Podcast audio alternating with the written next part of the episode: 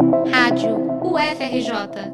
Informação e conhecimento, conhecimento, conhecimento. No Brasil, 10 milhões de trabalhadores que atuam no setor de serviços podem ser afetados pelas medidas de contenção da Covid-19. Esse contingente representa 21% do mercado formal de trabalho no país. As informações são de um estudo realizado no Laboratório do Futuro, vinculado ao Instituto Alberto Luiz Coimbra de Pós-Graduação em Pesquisa de Engenharia da UFRJ, a COP. De acordo com Yuri Lima, que liderou a investigação, a proposta foi entender o mercado de trabalho. Essa análise teve por objetivo entender melhor os trabalhadores mais afetados por essa crise, quais suas ocupações, quanto ganham e em que tipo de setor trabalham, para que as políticas públicas possam ser pensadas considerando as nuances da força de trabalho brasileira. O estudo avaliou seis grandes grupos de atividades econômicas de setores de prestação de serviços. São eles o comércio varejista, alimentação, transporte terrestre e aéreo de passageiros, turismo e hotelaria, atividades esportivas recreação e cultura. Segundo Yuri, algo preocupante é que em quatro desses grupos os trabalhadores não têm condições de se sustentar por muito tempo.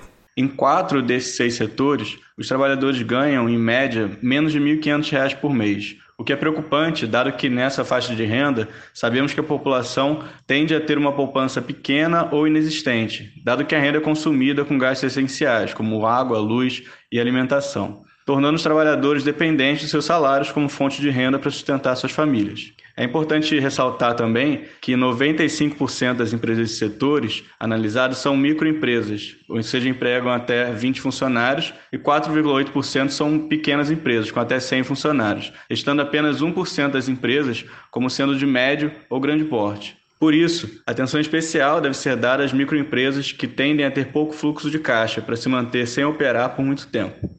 Em relação ao desemprego, a pesquisa projetou cenários diferentes, considerando projeções de retração do Produto Interno Bruto Brasileiro, o PIB. Também foi levada em conta uma estimativa da Organização Internacional do Trabalho, de que, em média, 25 milhões de pessoas devem perder seus empregos em todo o mundo durante a pandemia considerando um cenário no qual 10% dos trabalhadores dos setores analisados sejam demitidos, haveria 990 mil trabalhadores a mais na rua.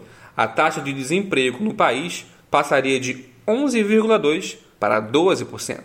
Caso o número de trabalhadores desempregados nos grandes grupos analisados chegasse a 30%, ou quase 3 milhões de pessoas, a taxa de desemprego atingiria 14%.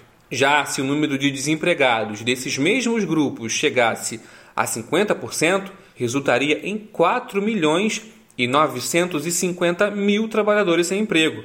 nesse caso, a taxa de desemprego no país saltaria para 15,9%. O estudo ainda apontou soluções para o desemprego causado pela crise da Covid-19, e todas passam pelas mãos do Estado. Estão entre elas, por exemplo, a renda mínima universal, incentivos fiscais para as empresas, abono de aluguéis e hipotecas, manutenção das folhas de pagamento e sem redução de salários.